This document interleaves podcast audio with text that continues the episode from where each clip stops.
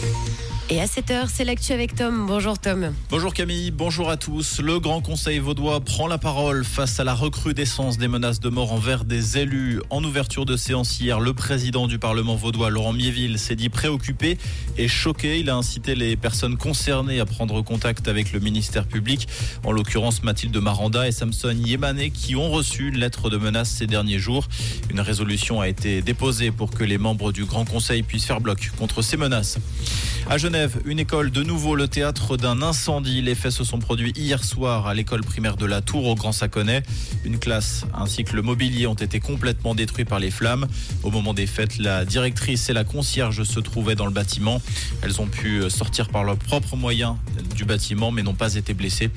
Une enquête a été ouverte. Après la tempête du 24 juillet dernier, les activités touristiques ont complètement repris à la Chaux-de-Fonds selon Tourisme Neuchâtelois. La plupart des musées ont rouvert, de même que la Maison Blanche de Le Corbusier et son parc.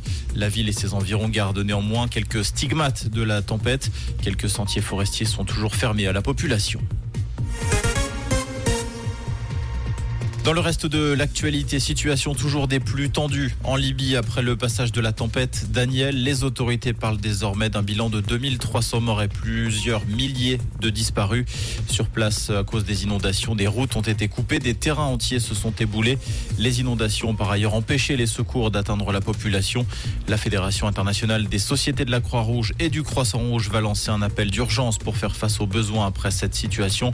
De son côté, l'Union européenne s'est dit prête à apporter son soutien. Au Vietnam, un important incendie s'est déclaré dans un immeuble d'habitation dans la capitale Hanoï. Plusieurs dizaines de personnes ont perdu la vie selon un bilan encore provisoire. En tout, une cinquantaine de personnes a été conduite vers des hôpitaux. Les secours ont par ailleurs, euh, sont, sont par ailleurs parvenus à extraire 70 personnes de l'immeuble. On termine ce journal avec du football et l'équipe de Suisse qui a retrouvé le goût de la victoire hier soir à Sion, mais la victoire sans panache. Les, partenaires de Granit Xhaka se sont imposés 3-0 face à Andorre.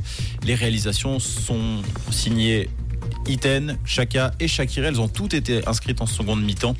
La Nati qui euh, retrouvera les terrains le 12 octobre prochain, ce sera face à Israël. Comprendre ce qui se passe en Suisse romande et dans le monde, c'est aussi sur Rouge. Rouge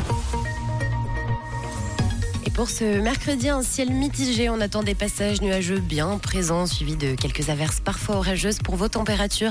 Elles sont en baisse, il n'y a pas de doute. On compte 14 degrés au pont à la vallée de Joux et à Valorbe et 17 degrés du côté de Ballon et à Froideville avec un temps instable pour toute la journée. Une belle journée à l'écoute de Rouge.